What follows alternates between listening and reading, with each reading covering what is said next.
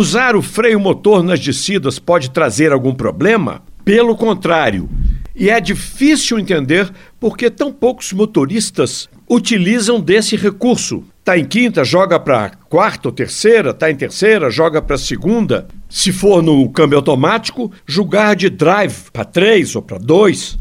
O único cuidado a se tomar no caso do câmbio manual é evitar reduzir para uma marcha que eleve demais as rotações do motor.